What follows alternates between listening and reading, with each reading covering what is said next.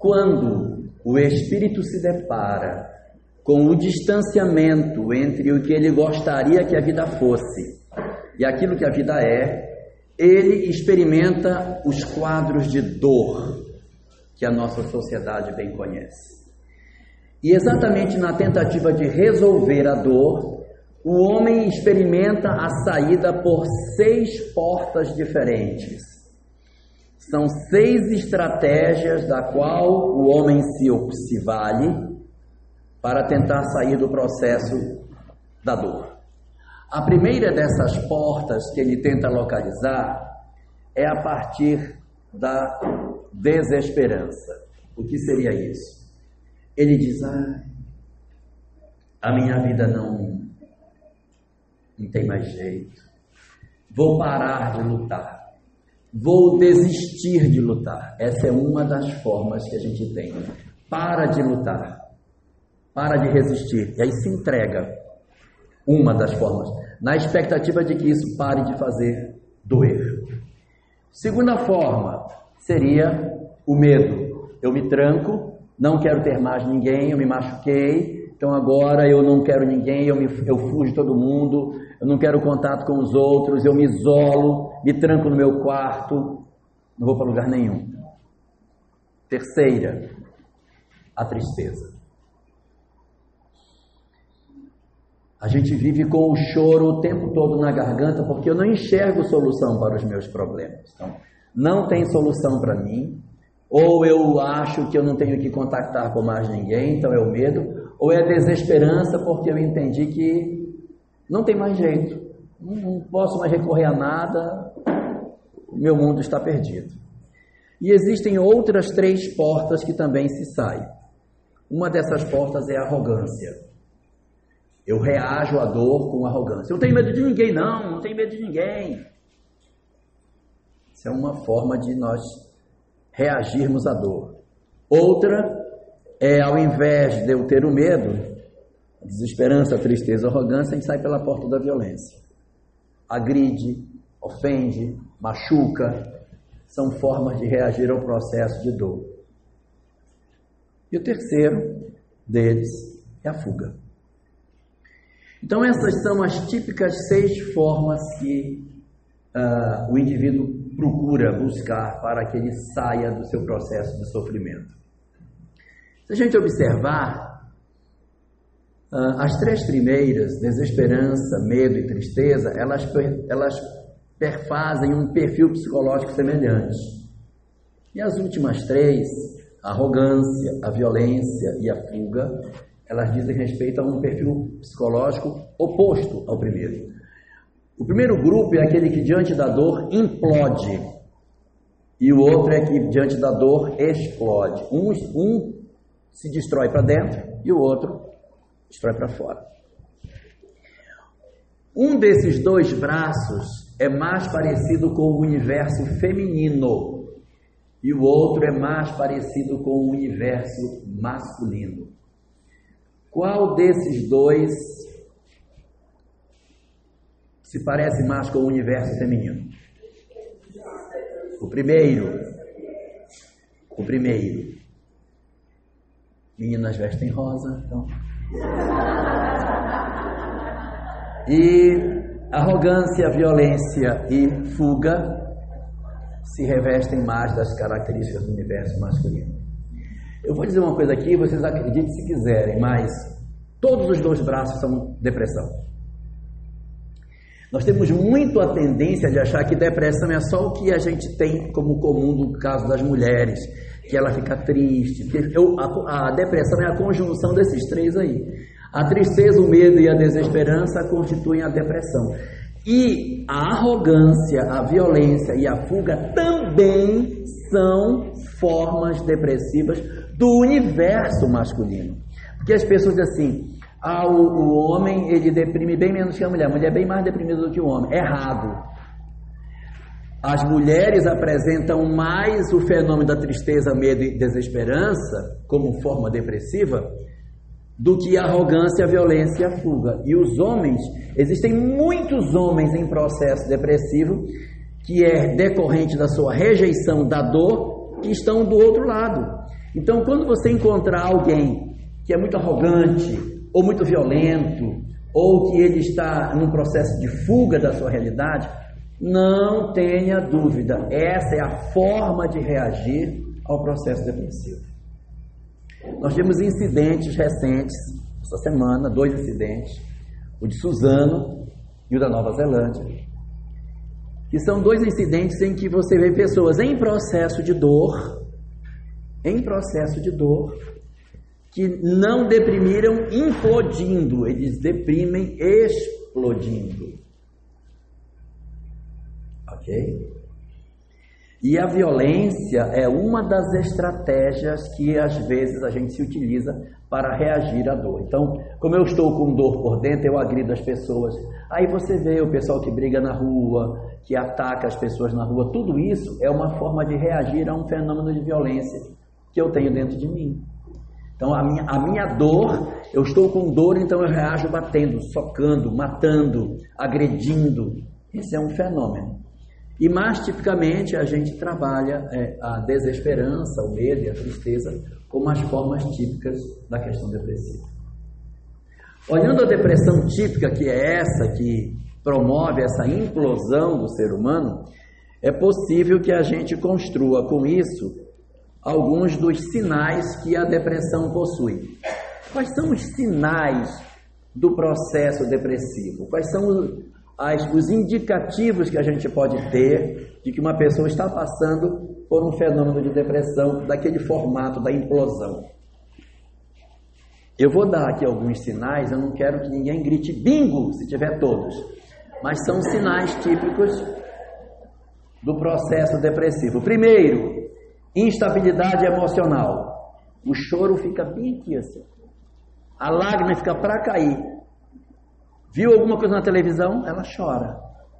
Se emociona com uma facilidade enorme, como também explode com uma facilidade muito grande. Segundo, doenças. Depressivo tem uma tendência danada a ficar doente. E essas doenças, elas costumam ser aquelas que terminam com it,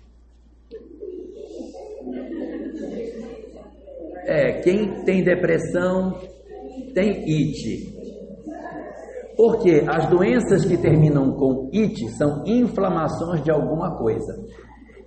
Todo mundo aqui entrou numa sala, tinha uma pessoa com conjuntivite. Quem vai pegar é o depressivo, os outros não vão pegar. Ele, ele, ele pega muito mais fácil. Por que isso acontece? Porque nós temos um sistema imunológico que nos defende das doenças. É normal você, num ambiente onde tem muita gente reunida, você está trocando bactéria e vírus. Normal. E o sistema imunológico nosso reage contra isso e não permite que você adoeça. Quando a gente deprime, existe um mecanismo no nosso organismo que faz com que o sistema imunológico deprima junto com a gente. E aí você entra em contato com uma bactéria ou com um vírus, importa se é qual dos dois germes, entrou em contato e deveria reagir, não reage. Absorve a doença e desenvolve. Aí inflama o ouvido, dá otite, o dente, que era um pivô, pula fora, longe, não estava não sei quantos anos no lugar, ele inflama, garganta inflama, inflama olho, vai na manicure, minha filha, vai fazer a unha, você está muito feia. Aí vai fazer a unha, aí a moça tira um bife do dedo. Aí ela joga acetona em cima para ver se para de inflamar e tal. Sopra. O dedo vai ficar enorme. Porque ela tem uma tendência. Tudo, tudo que puder inflamar, vai inflamar. E a pessoa diz: Ah, agora eu estou doente, não sei de quê. Realmente vai ficar. Se a pessoa entrar em processo depressivo, a capacidade do organismo de reagir à inflamação fica bem pior. Outra, medo. Mas ter medo, medo das pessoas, medo de, medo de tudo, da síndrome do pânico, dá uma série de coisas que são os medos que o indivíduo tem de enfrentar a realidade, muitas vezes motivado pelas presenças espirituais em torno dele. Desinteresse pela vida, um desgosto, desinteresse, não quer comer, não quer, não quer nada. Quem tem pessoas depressivas em casa, observe a roupa. Se a pessoa estiver usando hoje a roupa de ontem, ela está entrando em surto. Se ela tiver azedinha, você preste atenção. Não é verdade, porque a pessoa quando é uma das características da depressão é a falta de cuidado pessoal. Aí a pessoa não toma mais banho, ela não troca mais de roupa, não escova mais os dentes, cabelo então, misericórdia. Então ela vai perdendo o interesse de se cuidar. Então, se você tem alguém em casa que é depressivo, presta atenção na pessoa, na roupa que ela está usando. Bota, fulano está com a roupa de ontem, comeu ontem aquele creme, caiu assim na roupa e está a mesma roupa. Então não está bem. Ela está deprimindo. Se a pessoa está tomando banho, está passando aquele pó e tal no feitinho, tá bom. Essa é sinal que a pessoa está ainda com a autoestima é ainda em condições razoáveis. Sono excessivo, depressivo adora dormir. Pense num sono que não passa. Quanto mais dorme, mais sono tem.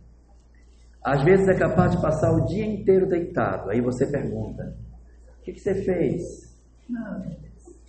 Ficou onde o dia inteiro? Deitado. Pensando no quê? Sem nada. E é verdade. Se você perguntar para o depressivo no que foi que ele pensou o dia inteiro, ele diz: Nada. Sabe por quê? Ele só pensa o mesmo pensamento o dia inteiro. Ele fica em círculo vicioso pensando a mesma ideia. Então, quando ele vai resumir o que ele pensou, ele não pensou nada, ele só pensou uma coisa. Ele ficou preso naquele pensamento, naquela monoideia o dia todo. É um sono doido. Foco na própria dor. Encostou nele, ele diz: Nossa, mas eu sofro mais.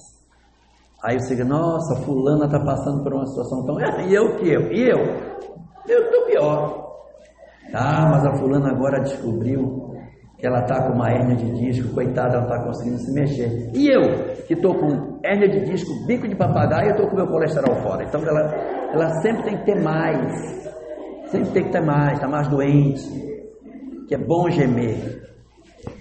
Foco na própria dor. Outra, vontade de sumir. Nossa, a pressão, a pressão da vida, a pressão da execução do planejamento espiritual é tão grande que o Espírito diz: Eu não suporto mais, eu queria poder reinventar, dar, jogar uma bomba ninja e reaparecer na China com outro CPF, com outro rosto e sumir desse pessoal, que eu não, eu não estou mais suportando. Então, essa sensação de não suportar mais a própria realidade é muito típica do processo depressivo. A sensação de desesperança, em que a pessoa diz assim: Não, não adianta nem você tentar me ajudar, porque não vai dar. Vai dar certo. Nem adianta me ajudar, não vai funcionar. Nem. Eu sou um caso perdido. E, evidentemente, obsessão. Obsessão também é uma característica muito frequente nesses fenômenos de depressão, até porque eles, se não são a causa fundamental, são a causa secundária de todos os outros sintomas. Então, a pessoa está doente por um processo obsessivo, a instabilidade emocional por um processo obsessivo, ela tem medo por processo, tudo por processo obsessivo. Esse sono excessivo muitas vezes é fruto de vampirismo. O cara sendo vampirizado fica sem energia nenhuma. Uma preguiça, um sono, porque os espíritos estão sugando todas as energias da pessoa. Ela não tem coragem de sair. Claro que fazer um examezinho de verme é bom, né? Para não dizer que tudo é obsessão. É porque verme também dá sono. Verme dá sono. Anemia, anemia dá um sono. Mas se você. É, você tem que ficar esperto para não ficar fanático também. Então essas coisas, elas têm uma componente obsessiva muito forte. E no dizer da doutrina espírita, a principal razão do processo de depressão se, de, se dá em decorrência da nossa dificuldade de nós conseguirmos lidar com o que significa de fato a existência humana. O grande inimigo do Espiritismo é o materialismo. E o materialismo é aquela visão de mundo na qual não existe nada. A vida é um nada. que você sobe para chegar a lugar nenhum. Aí vou fazer meu doutorado. Para quê? Vai subir, chegar lá em cima, não tem nada. Só os urubus esperando você lá, é só o que tem. Então você está aqui, nesse vazio, sem nenhuma perspectiva. É essa visão que o materialismo apresenta. E quanto mais essa doutrina ela cresce, mais ela ameaça a sanidade das pessoas, porque ela não tem nenhuma perspectiva positiva para nos oferecer. O capítulo específico sobre as obsessões, existem muitas coisas muito boas escritas da doutrina espírita sobre obsessão. Talvez o livro Obsessão e Desobsessão de Sonia Caldas e Schubert seja o tratado mais interessante e completo que a gente tenha sobre o assunto. E lá, resumidamente, a gente vai encontrar que as obsessões, elas possuem alguns tipos, né? Existem as obsessões típicas, que é aquela do desencarnado perturbando o encarnado, né, que é o espírito perturbando o chamado vivo. Existe as entre encarnados, que acontece pa patrão que persegue o seu subordinado, né, seu colaborador, deixa o cara sem dormir, coitado. É, só um parênteses aqui, ó. Os estudos dizem que existem duas formas de você perseguir um, um empregado, viu? Só para vocês saberem. Não é para ninguém fazer, é só para saber. No setor privado, a maneira como você persegue um, uma pessoa é enchendo ela de serviço até ela não aguentar mais, aí ela pede demissão porque ela não aguenta. Você faz tanta pressão em cima dela que ela, ela, ela não aguenta, ela tem que sair. Então, essa é a forma de perseguição. E no ambiente público é o contrário, você tira todas as funções e deixa o cara sem fazer nada, se escorando pelas mesas. Fulano, tem alguma coisa para fazer? Não, que eu tenho que só dar para mim. Aí, fulano, tem alguma coisa? Ele fica e ele vai deprimir porque ele não tem o que fazer. É você provar que o outro é imprestável. As duas formas são modelos de assédio moral, tá? Não é para fazer, só para valor. Então eu tenho a, entre encarnados que acontece no ambiente profissional, mas acontece no ambiente doméstico, onde você pode ter um, um, um parente que é o obsessor da família. Você pode saber se você é ou não, se você descobrir que quando você chega em casa todo mundo se cala, se isso acontecer, Fique esperto. Se as pessoas estão conversando, você chegou aí, cada um está com um quarto, desconfie que você é o tirano do lar. E quando você chega, gente, com licença, tchau, e aí cada um pega um rumo, não existe espontaneidade. Se as pessoas perderam a espontaneidade do toque, quando elas, elas não conseguem se tocar, aí você está diante de um conflito de relacionamento. Quando a gente perde a espontaneidade no toque com as pessoas, a gente está vivendo uma história indesejável.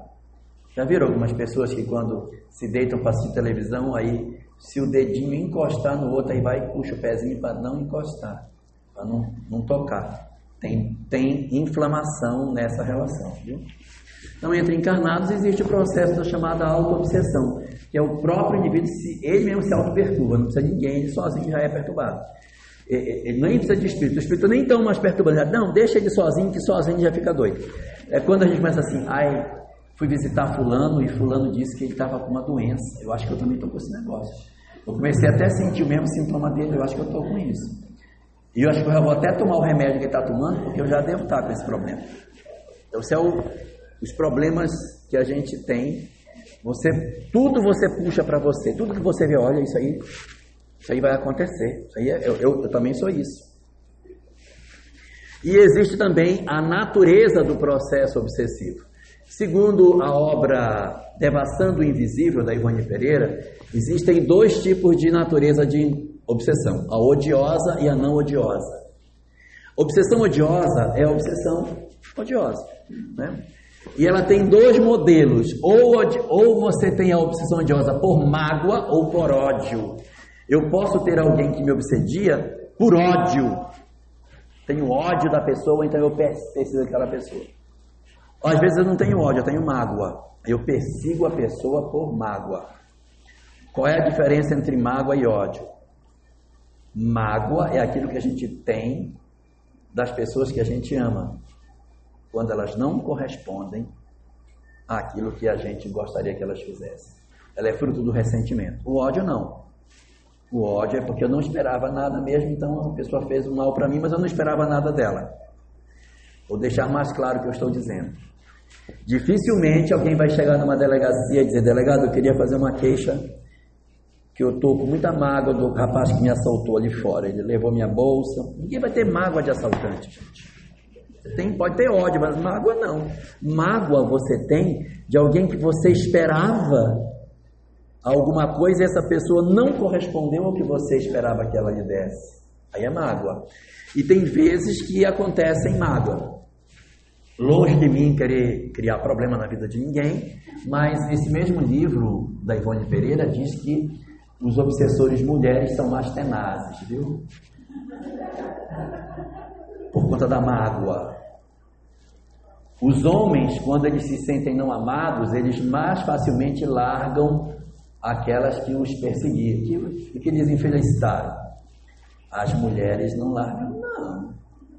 Quando elas se sentem feridas, elas são obsessores mais ferrenhos na perseguição das suas chamadas vítimas. Né? E existe a chamada obsessão não odiosa. É uma obsessão que ela não é provocada por ódios, nem por mágoas. Existe a obsessão por afinidade e a obsessão por amor. A obsessão por afinidade é a mais difícil de curar. A obsessão por afinidade é aquela dos parceiros do ontem. A gente bebia ontem e hoje eu não quero que você me largue. Então a gente vai beber junto. Longe de mim imaginar que você vai largar de beber, você vai comigo. Da mesma maneira, eu posso ter tido no ontem uma afinidade com alguém e essa afinidade gerou um, uma tristeza no outro que está desencarnado. E a tristeza dele passa para mim porque nós somos cúmplices. Então a gente imagine duas pessoas que foram cúmplices em muitas coisas e hoje, quando uma entristece, ela perturba a outra. Então é difícil, porque uma chama a outra. É um processo de obsessão recíproca, em que você não tem assim o obsessor obsidiado. Os dois fazem o papel ao mesmo tempo. Uma hora um está obsidiando o outro, outra hora quem obsidiava é o obsessor, é, é o obsidiado. E existe a obsessão não odiosa por amor. Uai, como pode? Por amor obsidiar alguém? Acontece. São as mais simples que tem. Imagine um avô que amava o neto e que era tuberculoso e desencarnou. Ele se aproxima do neto e o neto sente todos os sintomas da tuberculose. Mas não tem tuberculose. Se fizer um exame de escarro, não dá. Mas ele tem toda a sintomatologia clínica de, de uma tuberculose. Ele tem olhos inchados, tem febre à tarde, tem tosse seca. o menino está tuberculoso. Faz exame de escarro. Não tem. Aí você tem um parente na família que amava o menino que desencarnou recentemente de tuberculose. E aí, por exemplo, parentes que desencarnaram de alguma doença específica, quando amam muito os seus parentes, acabam ficando próximos e produzindo processos dessa ordem. Mas são processos bem fáceis de resolver porque esses indivíduos não querem prejudicar. Eles não sabem que estão atrapalhando. Eles estão ali na expectativa de ajudar saudade do, do meu amor que ficou. Aí você, atendendo essas, essas pessoas, com mais facilidade você resolve. O mais difícil mesmo são as por afinidade. As por ódio e por mágoa dão um trabalho também, né? Porque os vínculos são muito profundos. Né? Bom, este cenário todinho nos dá uma leitura do que seja a, a visão daquilo que o Espiritismo nos propõe sobre isso. Agora a gente precisa entender como é que a gente resolve esse negócio, né? Porque a gente fala, fala, fala, tá, mas tudo bem, tá, e daí? Quero saber, e agora? Como é que fica? Certo, lindo, e aí? O que, que a gente vai fazer com isso? Então, vamos tratar da solução do nosso problema. Primeira coisa na solução do problema é nós lembrarmos que, segundo a visão que o Espiritismo nos dá, o homem é um ser integral. Isso significa dizer que nós jamais conseguiremos resolver o problema do homem se nós fragmentarmos o ser humano como se ele fosse coisas distintas. A solução para a questão tem que ser uma solução também integral, envolvendo físico, psicológico e espiritual. O que significa físico? Procure um médico, procure um, um psiquiatra para você ver se você vai precisar ou não. A, a melhor estratégia é assim: a gente procura o psicólogo para que ele verifique se você pode ser atendido unicamente com o diálogo, que psicólogo não receita remédio, ou se o psicólogo percebe que no seu caso precisa encaminhar para o psiquiatra para, o, para que ele possa verificar a aplicação de um medicamento. O medicamento nessas horas é muito importante porque às vezes está nos faltando uma substância. A gente, quando deprime, para de funcionar algumas substâncias que são importantíssimas para o nosso desenvolvimento orgânico. Se baixar uma taxa nossa de serotonina ou de outra substância que tem a ver com o nosso equilíbrio emocional, você já deprime, você fica incomodado, tem perturbação do sono, perturbação da alimentação, já fica irritado. Daí, o psicólogo observando a situação, ele pode dizer, olha, vou encaminhar você para o psiquiatra. O psiquiatra vai fazer a avaliação dele e vai entrar com a medicação. A medicação que o psiquiatra vai oferecer deve, via de regra, ser vista como uma muleta. Imagina que você quebrou a perna, você vai usar muleta. Você vai usar muleta enquanto a perna não estiver boa. Depois que a perna consertar, você quebrou a perna, você tira a muleta. O medicamento, em princípio, não seria uma droga para você usar pela vida toda, salvo as condições em que você percebe casos mais graves, em que aquela medicação vai ter que acompanhar você pela vida toda. Mas se você é, não tem uma situação tão grave, aquele medicamento acompanha você por um período e o médico vai fazendo os exercícios de substituição da droga até que você se veja livre dela, você não ficar dependente. Senão você fica tomando um remédio para dormir outro para acordar, um para dormir, um para acordar. E não dá certo, né? E há pessoas que se viciam, né? Quando vai dormir, vou pegar só uma bandinha de Rivotril, que é só um pouquinho, só uma bandinha, aí pega essa quebra um pedacinho, aí água. Nossa, dormir foi uma maravilha. Mas assim, não vale a pena você dormir dessa forma. A gente tem que procurar independer desse tipo de substância. Senão a gente acaba se desconhecendo, não vale a pena, não é bom. Mas é, o físico, ele é muito importante. A questão psicológica também, porque às vezes a gente cura só conversando, viu? E é interessante que psicólogo é, é, é engraçado, que às vezes ele, a gente às vezes procura o psicólogo para que ele diga, e aí? E agora, o que é que eu faço? Mas a gente só de falar, a gente cura. E às vezes o psicólogo só ouve e vai só encaminhando a conversa. E como é que você se sente em relação a isso? O que, que você acha que você poderia fazer isso? Você acha que essa solução é a melhor? Quais são as visões que você tem para esse problema? E a gente vai encontrando as respostas dentro de nós mesmos. Daí a importância de você ter alguém para conversar.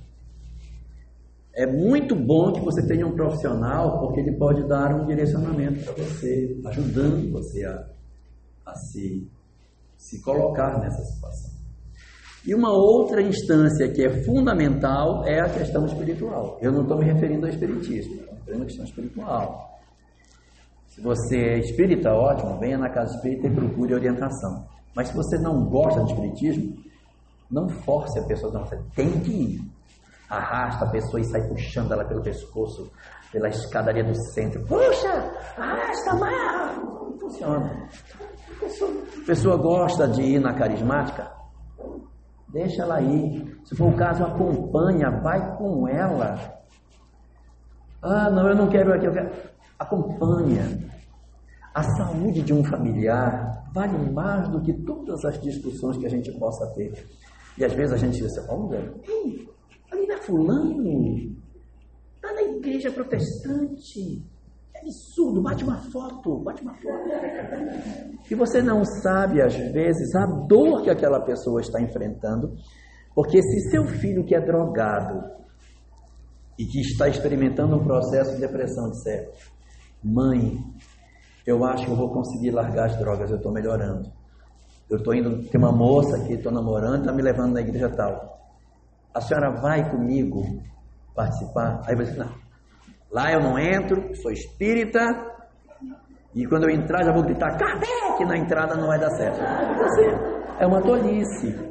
As nossas convicções são as nossas convicções. Você vai, você acompanha, e você mantém os seus vínculos. Mas é, é uma atitude de saúde da família, em que a gente precisa entender. Isso não tem nada a ver com a pessoa dizer assim, rasguei minhas convicções e agora estou indo lá. Não, às vezes a gente precisa fazer algumas concessões, não no sentido doutrinário, mas e não é trazer o conteúdo de outras doutrinas para dentro da casa espírita, mas somos nós como indivíduos, a benefício dos nossos familiares, e nós temos uma nação que nos ajuda muito por ser uma nação tão plural em termos religiosos e tão tolerante em termos de religiosidade, em que a gente pode ir, pode participar, acompanhar e manter todas as nossas atividades, todas as nossas crenças e a harmonia do nosso lar, que é o papel mais importante que a gente tem para fazer.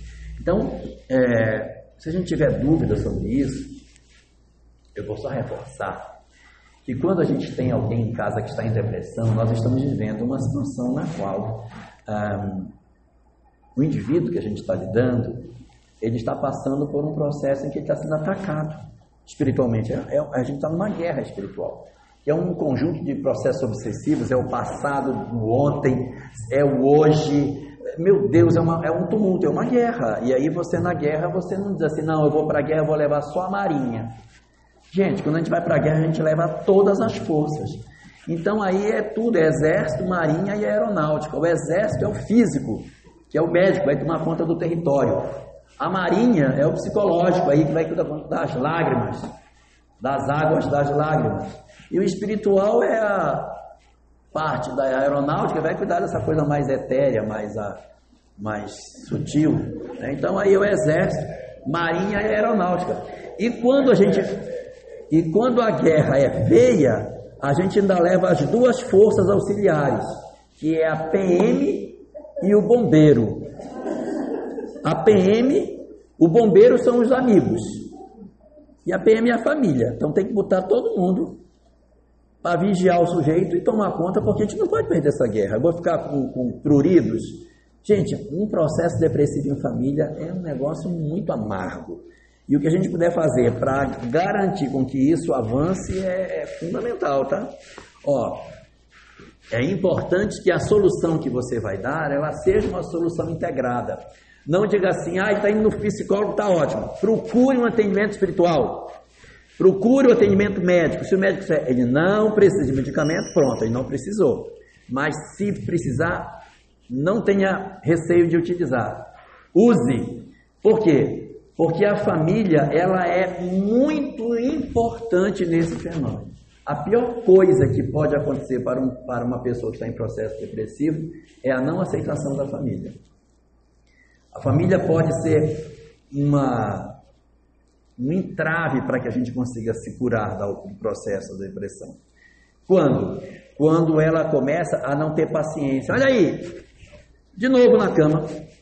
Aí, como é que pode, né?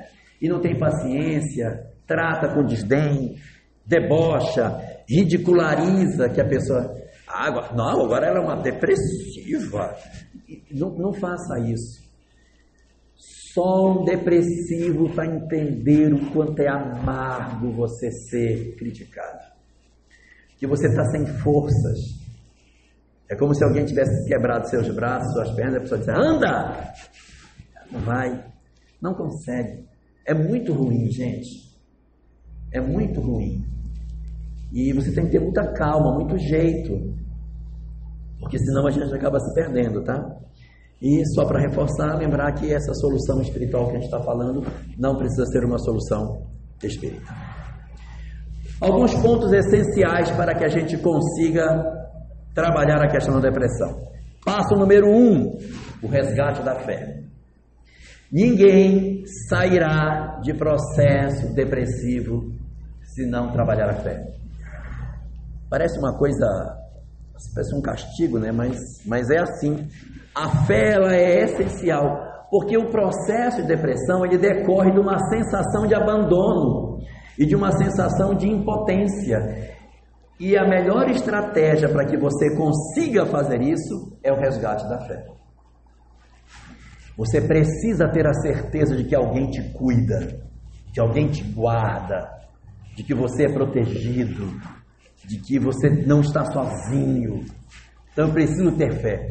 A fé espírita é ótima, porque ela vai te dar a leitura de Deus, a leitura dos Espíritos, vai compreender a proximidade dessas relações espirituais. Meu Deus, ela é excelente em relação a isso. Mas se a pessoa não tem gosto pela fé espírita, que ela procure o resgate da fé em outro lugar, mas é importante que ela resgate a sua relação com a fé. Se ela não gosta de religião, a gente tem que fazer alguma coisa, ou ela tem que procurar aquelas leituras de autoajuda psicodélicas que começa a dizer, não, porque o universo conspira a seu favor, são as forças do universo, é? sem falar de Deus, né? não, mas as forças do universo, que a energia do universo vem e volta e ela te fortalece. Alguma coisa, mas a pessoa precisa ter uma crença de que algo fortalece. Ela tem que ter isso. E se não tiver jeito de nada espiritual, ela precisa ter crença nos que estão em seu redor. Mas ela precisa perder a sensação de desamparo. A relação com o Criador ela é excelente, porque ela reconecta a gente ao sagrado. E isso é muito importante para que a gente consiga fazer é, essa relação nossa com o divino. Nesse sentido, existe uma frase que está no livro Entre Irmãos de Outras Terras, e diz assim: A fé é o galardão que Deus reserva a todos aqueles que se credenciam na obra do bem. Ouvido pela primeira vez parece uma praga, né? Diz, olha, você faz o bem, eu te dou fé. Você não fez o bem, não, então tu não vai ter fé. Como se fosse um, um, um jogo, uma troca. Mas a frase é: a fé é o galardão, ou seja, a recompensa que Deus reserva a todos os que se credenciam na obra do bem. Se credenciou na obra do bem? Sim, então vai ter fé. Uai, mas como é que isso funciona? Funciona da seguinte maneira: quando eu começo a perder a minha fé, eu começo a ficar egoísta. E eu começo a dizer, e aí a gente tem que prestar atenção nas nossas falas e na fala do outro: não estou nem aí, rapaz, estou nem aí, cai aí que se vire. Quando a gente está com esse sentimento, nós estamos rompendo os nossos vínculos de fé. Porque a fé, ela está relacionada com a preocupação com o outro. Quando eu me isolo e não me preocupo com mais ninguém, o meu coração seca e os meus canais de conexão com o espiritual se fecham. E aí reforça em mim a sensação de que eu sou sozinho. Eu tenho mais sensação de que eu sou um espírito abandonado. Se ao contrário eu começo a fazer o bem ao semelhante, existe um mecanismo da lei lindo que quando eu faço o bem, eu experimento o prazer de ter feito o bem. O prazer de fazer o bem me dá uma sensação de conexão com o espiritual. E aí, por um fenômeno indescritível, nós nos sentimos vinculados ao sagrado. Aí você reforça a sensação de é mais fácil para nós aceitarmos que o espiritual existe. As intuições espirituais nos chegam de maneira mais fácil. Portanto, é, a coisa importante para a gente trabalhar é a questão da fé. O segundo ponto para a gente trabalhar é a questão do perdão. Perdão é muito importante para nós, porque as pessoas costumam dizer assim: ah, Fulano fez muito mal a mim, eu não vou perdoar ele nunca pelo que ele fez. E isso adoece a gente. Quando você não perdoa os outros, você carrega o outro dentro de você. E você vai adoecer, porque você fica revivendo aquela história 20, 30 anos depois, repisando as mesmas coisas, chorando no travesseiro sozinho, revivendo tudo que aconteceu e dizendo assim: Eu nunca vou perdoar ele pelo que ele me fez. Isso, assim, espiritualmente, não tem outra palavra para usar, só tem uma, chama-se burrice espiritual. Não tem outra palavra. É burrice espiritual. Por quê? Porque em doutrina espírita, quando eu digo para alguém, eu não vou perdoar você pelo que você fez, eu estou dizendo, eu quero encontrar você de novo. Então é uma burrice. Você tem que saber, você quer encontrar o cara? Então não perdoe, que você vai encontrar com ele. Mas se você não quer encontrar, solta o cidadão, perdoa o cara. Mas eu não posso, ele me fez muito mal. E se eu perdoar, ele vai ficar sem culpa. Não vai. Segundo a doutrina espírita, a gente não, não é culpado pelas coisas que a gente acha que os outros nos culpam. A culpa está dentro de nós. Diz André Luiz: ninguém lesa ninguém, se fizemos mal é a nós mesmos e a lei. Ok? Essa ideia que às vezes as pessoas dizem assim, ih, fulano fez mal, fulano. Ah, então, olha, fulano deve para fulano, ninguém deve para ninguém. Ninguém deve para ninguém.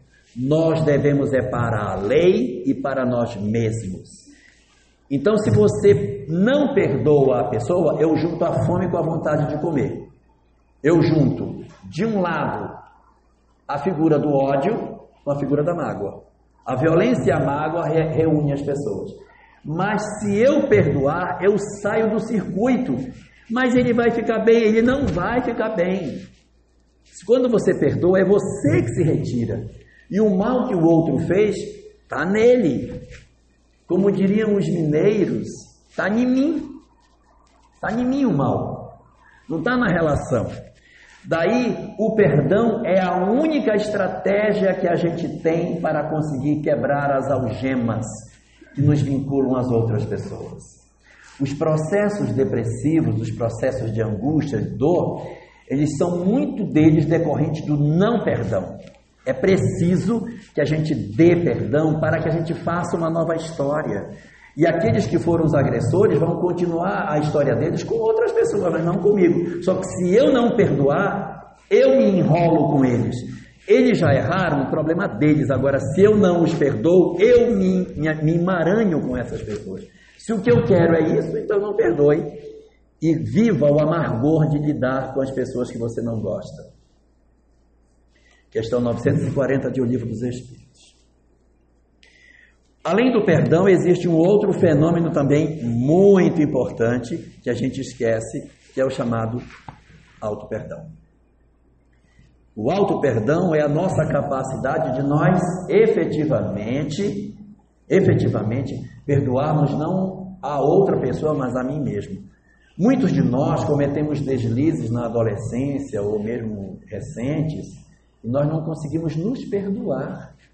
E a gente precisa entender que a nossa compreensão de vida, quando cometemos o que fizemos lá atrás, não era a que a gente tem hoje, senão a gente vai ficar vivendo no ontem. Emmanuel tem uma mensagem no, no livro Ceifa de Luz, capítulo 45, em que ele diz o seguinte: O espírito precisa dirigir a sua vida assim como o motorista dirige um automóvel. Ele utiliza o espelho retrovisor apenas para se orientar. O passado é para você dar uma olhadinha rápida e olhar para frente, porque a vida é para frente. Porque todo motorista que dirige olhando para o retrovisor, bate. O retrovisor é o passado. Então, se você quiser dirigir a sua vida olhando toda hora, olha só o que eu fiz, olha o que eu fiz, olha o que eu fiz, vai, bater. Então, assim, é uma olhadinha só para se orientar. Não posso fazer isso, porque isso aqui está errado. Mas é para frente que a gente dirige. Só que dirigir sem retrovisor também não dá, tem que ter o retrovisor, só que é só uma olhadela. Se orientou, olha para frente. É a mesma coisa, a gente precisa se auto-perdoar para que a gente comece a sair do nosso processo. Bom, vou passar aqui mais rápido porque eu já dei uma adiantada em algumas coisas sobre como é que a gente fortalece a fé. Primeiro é a gente tem que ter sentimento do nosso próprio valor. É muito comum dizer, ah, eu sou nada, eu sou ninguém, não presta nada. Isso não é bom. A gente precisa descobrir que a gente tem valor. Como que eu vou descobrir que eu tenho valor? Fazendo alguma coisa pelo semelhante, pelo amor de Deus. Ah, mas eu não sei fazer nada. Alfabetiza adultos. É uma coisa incrível alfabetizar adultos. Ó. É uma emoção quando eles começam a ler. Alfabetizar idosos. É um show. Aquelas pessoas não sabem lá. Ah, não sei nada. Vai ensinar idoso a ler. Quando você percebe o quanto você pode ser útil, isso é fantástico. Por quê? Porque você sai de si mesmo e começa a enxergar o outro. Enxergar o outro é muito importante para você sair daquela leitura de que só, só existe a sua dor. Né? Aí entra o, a história que o Espiritismo tanto fala da questão da caridade, como estratégia para que a gente saia de nós próprios e perceba o semelhante. Não a caridade como esmola, mas a caridade no sentido de olhar o outro e se comover com o outro, que não tem nada a ver com caridade material, mas é enxergar a necessidade que a outra pessoa tem. Se fizermos isso, aí a gente se liberta da nossa própria dor. Aí a gente fica livre da nossa dor. Mas enquanto eu ficar só olhando minha dor, ai minha dor, e ficar lambendo minhas feridas, ai meu Deus, ai como eu sou, nossa, ai meu Deus, aí eu não vou sair nunca. A gente precisa fazer isso para que a gente saia da nossa própria dor e sintonize com o bem em nosso redor. E ao sintonizar com o bem, a gente comece a se interessar pelo que acontece fora de nós. A fé é o galardão que Deus reserva a todos aqueles que se credenciam na obra do bem. Então, nós precisamos aprender a neutralizar os fenômenos da depressão. Todos nós sabemos das várias, dos vários dramas que o fenômeno obsessivo, o fenômeno depressivo tem, e é preciso que a gente combata cada um deles. Então, para quem vive processo de instabilidade emocional, qual seria a melhor solução? Para quem está instável emocionalmente, atendimento psicológico. Procure um psicólogo. Ah, o meu problema é que eu sou vivo doente, eu sou vivo doente, meu Deus, eu não sei o que eu faço. Procure um médico ou um psicólogo, que às vezes só o psicólogo, só de conversar, você cura os seus males. Às vezes é tanta mágoa que a gente tem, que conversando a gente fica melhor. Se a pessoa tem muito medo, muita perturbação, procure conhecimento espiritual. Pode ser a casa espírita ou qualquer outra doutrina que você assim queira. Se o problema é desinteresse pela vida, isso significa que está faltando para você um propósito. Descubra um propósito para a sua existência. Descubra um sentido para a sua vida. E vou contar um segredo. O maior sentido das nossas vidas está dentro das nossas famílias. Maior sentido. A gente muitas vezes acha que nós nascemos para fazer uma grande missão no mundo. Nossa maior missão é dentro do lar. Procurem o livro Revista Espírita, ano de 1865, mês de agosto, uma mensagem chamada A Chave do Céu. Na edição da FEB está na página 340, segundo parágrafo do lado direito. Lá existe uma escala da caridade, dizendo o seguinte: que quando a gente conhece a doutrina espírita, precisa fazer uma escala da caridade. E tem cinco degraus. Querem que eu diga quais são ou vocês vão procurar em casa?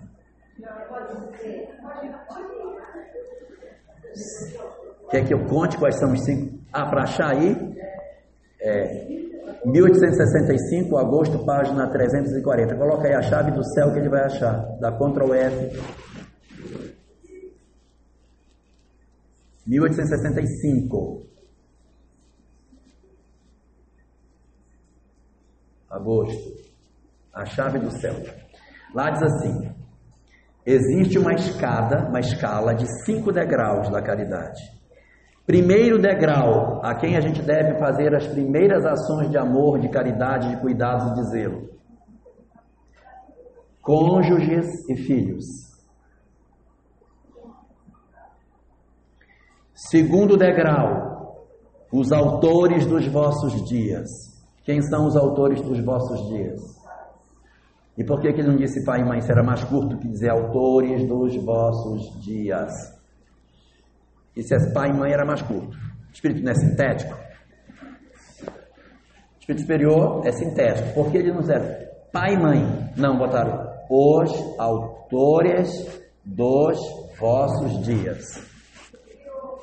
É porque quem criou, que pode ser a madrinha, a avó, a tia, a irmã mais velha, etc. Esse é o segundo degrau. Terceiro degrau. vossos irmãos consanguíneos. Lá está escrito vossos irmãos segundo a carne. Quarto degrau, os amigos do coração. Quinto, os pobres de todos os matizes, a começar pelos mais miseráveis. Deu para entender? Nossa primeira missão é com nossa família. Nossa primeira tarefa é com aqueles que, senão Deus errou, gente, pelo amor de Deus. Ele deu uma família, disse, olha, vou dar essa família, mas isso aqui não é para cuidar, não. Eu dei aqui porque eu estava cochilando quando vi tinha nascido, mas não, aquele grupo familiar tem um sentido, ele tem um propósito. Ele tem um propósito. Então é preciso encontrar um sentido para as nossas vidas. Ah, e qual é o sentido da minha vida? Se você tem família, já tem um sentido para a vida. Mas eles são muito difíceis. Esse é o exercício. Esse é o grande exercício. Para quem tem sono excessivo, sono excessivo é fuga da realidade. Aceita a realidade que você tem. Aceita que dói menos. Aceita que dói menos. Você se debate é pior. Eu não sei se vocês sabem, mas o conhecimento espiritual, sim, muito parecido com aquilo que o Espiritismo fala, está no judaísmo sob o nome de Kabbalah. Kabbalah, em hebraico, significa aceitar. Desde aquela época já estava escrito: aceita que dói menos. Se a gente tivesse feito isso lá atrás, já estava bem avançado o negócio. Mas a gente não aceita e acaba sofrendo mais. Quem tem foco na própria dor, procure a caridade. Sai de si, vai ao encontro do outro. Quem tem vontade de sumir, procure fazer o seu auto perdão. Porque a vontade de sumir é a, é a não aceitação daquilo que eu fiz. Meu Deus, eu não aguento o que eu fiz, eu queria sumir, eu queria. Então, se auto-perdoe. Perdoe. Se diverte. Se você está movido pela desesperança, procure consolo. Religião é excelente. E nesse particular, a doutrina espírita é show de bola para nos dar o caminho para o consolo. E quem está em processo obsessivo, qual é a solução para o processo obsessivo? É a base do princípio da doutrina espírita a transformação moral. Aí está o, o nosso grande fenômeno. E, e nesse sentido, é, de tudo que a gente colhe na doutrina espírita de informação sobre isso, talvez o, a peça mais importante para que a gente consiga trabalhar as nossas existências é nós cuidarmos de um conceito chamado ressignificação. O que, que é a ressignificação? A ressignificação é você rever a vida por outro, outro ângulo. Porque a gente quer que os nossos filhos sejam perfeitos, que os nossos pais sejam perfeitos, que marido seja perfeito, todo mundo seja perfeito. Cara, isso não vai existir. A grande beleza da vida é você amar o que é imperfeito. É você poder olhar para o seu filho e dizer com sinceridade do fundo do seu coração: Meu filho, eu aceito você do jeito que você é. Você não precisa ser perfeito para ser amado. É, é, você acolher e aceitar que o outro é imperfeito. Amar o que é imperfeito é lindo demais. É você olhar para o outro que não tem as perfeições que você acha que a pessoa deveria ter, mas nem por isso deixar de amá-lo. Há uma diferença muito grande entre o que a doutrina espírita pensa e o que frequentemente o mundo fala. O mundo materialista costuma dizer assim: você está insatisfeito com a vida que você tem? Você merece mais. Vá atrás do que você merece. Vá atrás do que você merece. Ela diz assim: miga, você merece mais. Vá atrás do que você merece. Né? O Espiritismo não pensa dessa maneira, ele diz diferente. Você quer uma vida diferente daquela que você tem porque você acha que você não está feliz nela? Aí diz, é. Aí diz o Espiritismo, então mereça. Mereça para você ter. Não é rompa e vá atrás daquilo que você acha que merece. É, mereça. Porque não é possível que a gente vá achar que a gente, descumprindo as nossas, os nossos compromissos familiares, a gente vai alcançar a felicidade que a gente quer. Porque quanto mais a gente faz isso, pior fica. É como se a gente quisesse saciar nossa sede com bebendo água salgada. Né? Às vezes a gente se vê envolvido em relacionamentos conjugais infelizes e a gente diz assim, não, eu, eu arrumei agora uma pessoa, essa sim é que eu vou largar essa aqui que eu vou ficar com aquela outra lá. E aí salta de um galho já para o outro. É um perigo. O Alberto Almeida tem uma definição boa disso. Ele diz que isso se chama paixão. Paixão. E o nome não podia ser outro. Tinha que ser paixão mesmo. Porque é paixão. Entendeu? Tomar cuidado. É, tem que tomar cuidado. Então, ressignificar, ressignificar é você reler. Essa vocês não vão esquecer, né? Ressignificar é você olhar a pessoa com outros olhos. Em vez de eu ficar. Isso aí não é para você dizer para a pessoa assim: meu marido vem cá, sente aqui, tem negócio. Não é para dizer, é para a gente sentir. Porque às vezes você está na mesa sentado, você fica olhando para ele e diz assim: Isso é uma cruz que eu carrego. oh meu Deus, quando é que eu vou me livre dessa cruz? Ou o filho, você olha assim: Me arrependo do dia que você nasceu. Quero ver o dia que eu me ver livre de você. Vai ser o dia, vou soltar foguetes o dia que eu me livre de você. Quando a gente diz isso, é, ainda que não verbalize, mas a gente pensa, e é como se estivesse dizendo, que a gente pensa com toda a energia que a frase tem, a ressignificação é você mudar esse conceito e você dizer assim, olha como é diferente. Não precisa dizer, mas você tem que sentir. Olhar a pessoa e dizer: Você é minha grande oportunidade. Você é minha grande oportunidade. Você é minha grande chance. Se eu conseguir, vou ficar muito bem. Eu preciso aproveitar a chance que você está me dando. Eu estou falando isso nas situações que são de convivência difícil. Não estou falando isso nas situações de violência, de agressão, de ameaça de morte. Não é isso que eu estou falando. Para essas questões de violência que esbarra no crime, a solução é aquela que a legislação já tem. Estou falando daqueles processos de convivência que a gente não sabe porquê, mas fica numa antipatia dentro de casa, os dois querendo se dar bem, mas os dois se dando mal, um alfinetando o outro. Então, essas coisas a gente precisa repensar e olhar para o outro e dizer: Você é a minha chance. Eu preciso resolver isso com você, porque é você que me educa. É muito comum os pais dizerem assim: ai, nossa, meus filhos me dão muito trabalho e tal, mas é tão difícil tentar educar os filhos e tal. E os espíritos dizem que o processo de educação dos filhos, na verdade, é a formação dos pais, tá? São eles que estão sendo lapidados, não é o filho. O filho vai se lapidar quando ele for pai lá na frente.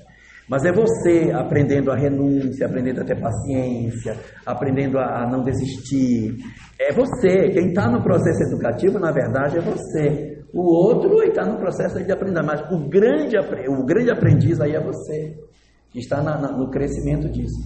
Até no entendimento de que as nossas famílias, elas partem de um grande fenômeno espiritual que existe, né? Existe muita, às vezes a tendência das pessoas pintarem aquelas famílias, famílias de propaganda de margarina, já viram aquelas propagandas? Todo mundo rindo, passando manteiga no pão. Isso não existe. Essas famílias margarina, não, isso não é verdade, isso não tem. Nós temos conflito, nós temos filhos difíceis. E muitas vezes a sociedade ela é um pouco perversa, porque a, a sociedade diz assim para a gente: ah, mas se os filhos são desajustados, culpa do pai, falta de amor, pai que não deu amor. É verdade, tem muitas situações em que falta de amor de pai e de mãe formou filhos difíceis. Mas tem muitas famílias também que os pais deram todo afeto, toda atenção, todo carinho e o cara é torto. Mas como é que pode? Ué, não conhece a reencarnação?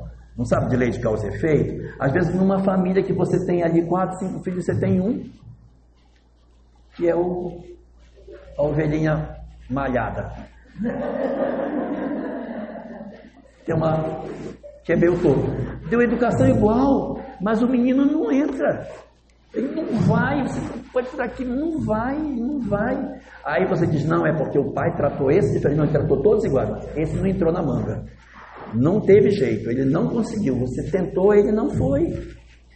Então existem situações em que realmente a família desestruturada produziu fenômenos de, de, de indesejáveis na sociedade, mas tem vezes que não, a família fez tudo que podia, deu todas as oportunidades, sentou, conversou, teve diálogo, mas o menino é um espírito que vem de um histórico problemático e não entra, não vai. Assim como tem menino que a gente tenta ensinar matemática e ele não aprende, tem outros que não gostam de português, e outros que gostam de português, tem outros que não gostam de nada, tem uns que gostam de obedecer, outros que não gostam. É da natureza do indivíduo. Você vai dizer o quê? Não, eu formei meu filho todos iguais, mas esse aqui não gosta de matemática. É uma mesma coisa. Tá? Então, as famílias, a gente tem que entender que elas fazem parte desse fenômeno. Só para a gente terminar, que o nosso tempo já está esgotado, eu queria mostrar aqui algumas coisas que o plano, na verdade, ele está dentro de nós. O plano não está esquecido, ele vive em nós aonde? Nos nossos sonhos. Se não é o nosso sonho, nossos pais, os nossos amigos, a intuição, a mediunidade mais ostensiva, são os instrumentos das quais a, a lei se utiliza para nos lembrar dos nossos compromissos. Tá? E agora, mais importante do que pessoas, ah, eu casei com a pessoa certa, eu tive o filho certo. Mais importante que pessoas, o plano é um plano de atitudes. É um plano de atitudes. E a técnica da providência divina diante da dor é o seguinte: errou, repete. Errou, repete. Vai repetir até aprender. Essa é a técnica. E o planejamento espiritual verdadeiro não é ser médico, ter não sei quantos filhos. O planejamento verdadeiro é amar. Se você não for médico, não casar com a mulher certa, ter menos filho do que deveria ter, mas se você exerceu sua vida toda com amor, como que eu posso dizer que você falhou? Se seu pai disse, não, você não vai morar mais aqui, você vai morar no outro canto, aí ele me tirou do meu planejamento e me levou. Eu não tenho mais como casar com aquela mulher que estava programada. Não fui eu. Eu não decidi, mas eu fui. E aí as circunstâncias, independentes da minha vontade, me levaram para lugares que eu não deveria ser. A proposta da doutrina espírita fundamental é essa aqui, ó. A gente celebrar a vida, a gente descobrir prazer em viver, descobrir prazer na relação de convivência com as pessoas, sabe? Aprender a celebrar os momentos que a vida tem e não ser tão ansioso em tudo, parar, curtir, curtir as coisas. Imagine Jesus particularmente. Quem de nós agiria como ele? Que quando soube que na, no, no, dia seguinte ia ser crucificado, deu um jantar para se despedir dos amigos. Quem de nós faria isso? Gente, amanhã eu vou estar com vocês, vou ser crucificado. Então senta, vamos sentar aqui, vamos conversar. A gente ia ficar louco, meu Deus, amanhã vou embora. Então pega, me dá um jumento, eu quero gritar, gente, perdoe, perdoe o inimigo. Ia sair correndo, não posso dormir, não posso dormir. Não, ele ficou tranquilo. A gente precisa aprender a garantir a serenidade, mesmo nos nossos momentos mais difíceis. E Joana de Anjos tem uma, um, uma parte em que ela trata sobre essa questão da harmonização nossa, em que ela dá quatro passos para que a gente se harmonize. Primeiro, fugir do sarcasmo, fugir do amargor. Tudo a gente reclama, olha, mas está muito quente, nossa, mas está muito frio, nossa, agora choveu, agora está calor. Isso aqui é tudo a gente reclama. A pessoa encostou no outro e está reclamando. A vida é reclamar. Então, para de reclamar. Primeiro ponto. Dois, sentir-se filho de Deus. Contato com a natureza, Saia um pouco da, do meio do, do Vá no campo. Tire um dia para você estar em contato com, com a, a, a vida em si. Faz um bem danado. A gente vive nesse concreto, concreto, concreto e não vive a natureza, é, faz um mal terrível para a gente. O terceiro ponto que ela diz é cuidar-se, alimentar-se corretamente, dormir na hora certa, né? tomar banho, usar bota uma tintazinha quem gosta no cabelo, passar um batonzinho, nem que seja da Lancome, mas batonzinho. e fazer o exercício da compaixão, que é não criticar os outros, mas ter compaixão daqueles que erram. Compaixão dos outros. Olhar as pessoas com espaço paixão. Olhar o filho que errou paixão. Porque é esse o olhar que Deus tem para conosco. Então, repete o olhar que Deus tem para com você, com aqueles que Deus te deu para cuidar. Então, tenha compaixão dos outros. A pessoa errou, tenha compaixão dela. Essa é a grande, a grande proposta. E para a gente poder ir embora para casa, eu queria só relembrar que a gente fica tentando sair da dor por conta das nossas seis portas que a gente acha que são as portas mais adequadas para o nosso processo de libertação, tentando sair da dor pela desesperança, pelo medo, pela tristeza, que é fruto do arquétipo masculino feminino, ou a arrogância, a violência e a fuga, que são típicas do, do arquétipo masculino, e nós não atentamos que, além dessas seis portas, existem mais três portas que estão na base, e que são as portas verdadeiras que nos libertam da dor. Se a gente observar a desesperança, ela é, na verdade, a falta de crença de que alguém nos cuida. A desesperança é a sensação da falência da fé. Isso é, é desesperança. E a arrogância também é a sensação de que ou eu me viro sozinha porque não tem ninguém para cuidar de mim. Então é a falta da percepção de que existe alguém sobre mim que me cuida. Quando eu implodo, eu desespero. E quando eu explodo, eu me torno arrogante. Eu não preciso de ninguém para cuidar de mim, não. Porque eu me cuido. Eu preciso descobrir uma relação com o divino que vai resgatar a minha libertação. Então, essas duas conexões que a gente tem aqui, elas, nos, elas poderiam realmente ter como saída a porta que me levaria de fato para o amor a Deus. Se eu tivesse amor a Deus, eu não entraria pela desesperança e nem pela arrogância. O medo e a violência estão relacionadas com o outro. É medo do outro ou violência contra o outro. Esses dois fenômenos eles decorrem de algo que falta para nós, que é o amor ao próximo. E a tristeza e a fuga é a inaceitação da minha própria história, do meu próprio eu, da história que eu sou. Então, quando eu vivo a tristeza ou quando eu fujo, na verdade, eu estou fugindo de mim mesmo. Isso justifica porque que Jesus disse: Mestre, o que eu devo fazer para alcançar a vida eterna? Está escrito na lei. Como tu lês? E a resposta: Amar a Deus amar ao próximo e amar a si Se nós tivéssemos obedecido isso, a gente não tinha entrado pelas outras portas, não tinha sofrido a depressão. Uma boa tarde para todos nós.